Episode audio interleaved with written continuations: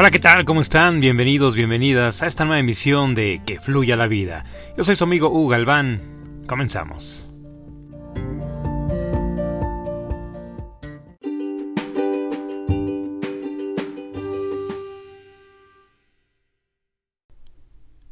El diccionario nos dice que emprender es empezar a hacer una cosa determinada, en especial cuando existe esfuerzo o trabajo, o cuando tiene cierta importancia. Emprende hoy, no lo dejes para mañana, le hará bien a tu alma, incluso a tu corazón. Emprende, avanza, camina, capacítate, siempre ve hacia adelante, que no te frenen esas críticas que vienen de esas personas que siempre van a estar ahí poniéndote obstáculos, poniéndote barreras. Esa gente envidiosa, esa gente que no tiene nada que hacer, gente negativa que siempre está viendo la manera de obstaculizar todas tus buenas intenciones hacia ti mismo. Emprende, de verdad, te hará muy bien. Realiza un proyecto, llévalo a cabo, dale color, dale forma, dale vida, dale sentido. Son proyectos de vida que de pronto, pues bueno, a lo mejor a muchas personas les parece ridículo, les parece absurdo pero para ti es algo realmente a manera personal muy eh, creativo, muy positivo, con una importancia que nadie, nadie va a entender más que tú. Anímate, de verdad, no tengas miedo, emprende.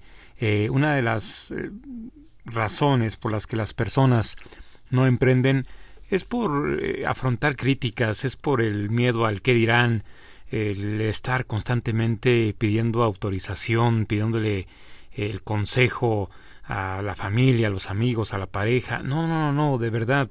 Eh, haz a un lado todo eso y empieza, empieza por emprender.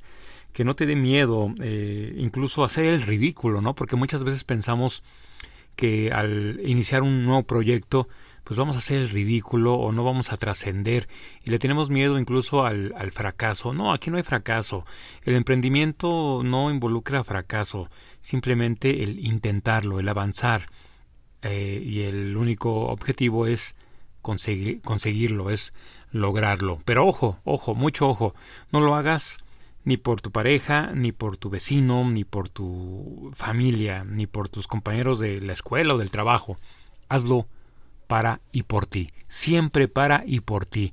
Emprende por ti, emprende para ti, diviértete, eh, sueña en grande, consigue esos anhelos, esos sueños, porque el emprendimiento siempre va a estar ahí y va de la mano de la creatividad, del esfuerzo, de la responsabilidad, del esmero, de la constancia que le pongas en tu día a día. Deja a un lado esas frases tan negativas que te eh, autosabotean en el sentido de no avanzar constantemente, ¿no?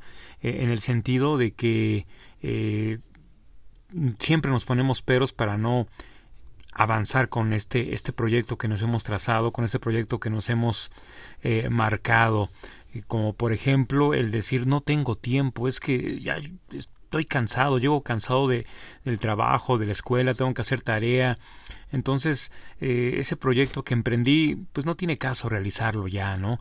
O lo voy a pausar para cuando haya, haya tiempo. Tiempo, querido amigo, querida amiga, siempre va a haber. Uno se lo hace, uno se lo busca, uno lo crea. Así tengamos que eh, levantarnos más temprano para que rinda aún más nuestro día, pues hay que hacerlo con tal de que este em, emprendimiento pues lo llevemos a mejor cauce, a mejor ritmo. No te frenes, de verdad, no vale la pena iniciar algo para después dejarlo inconcluso, para después eh, darle gusto a esas personas eh, que están ahí, te digo, negativamente observándote, a ver en qué momento fracasas, en qué momento eh, desistes, en qué momento dices adiós, renuncio. ¿Para qué? Pues para decirte la famosa frase de te lo dije, te dije que no iba a servir eh, este emprendimiento, te dije que no iba a servir este proyecto, pero no me hiciste caso. No le des gusto a ellos. De hecho, te vuelvo a reiterar, no lo hagas por ellos. Hazlo, hazlo por ti. Y que fluya la vida. Claro que sí, que fluya la vida.